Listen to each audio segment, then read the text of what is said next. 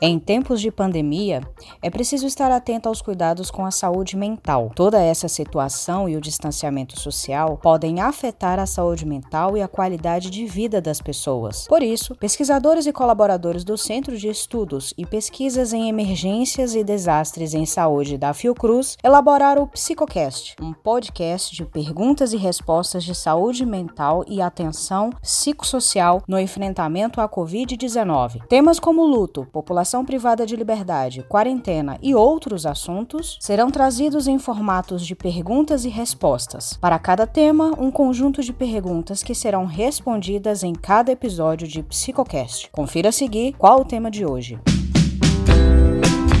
Olá, pessoal. O tema de hoje é quarentena. A próxima pergunta é da Érica Belmonte Reis Silva. Ela diz: Olá, com relação às nomenclaturas, o termo distanciamento social me parece sugerir um afastamento maior do que a dimensão física, que talvez pode remeter a um afastamento também relacional, que poderia levar à criação, ainda que imaginária, de uma sensação de distanciamento da sociedade, da comunidade e até da família. Isso também pode levar à percepção da perda da dimensão coletiva, tão preciosa ao humano. Talvez o termo distanciamento físico não seria mais pertinente para nomear essa necessidade de afastamento fundamental nesse momento, a fim de minimizar possíveis efeitos de uma representação coletiva negativa do termo?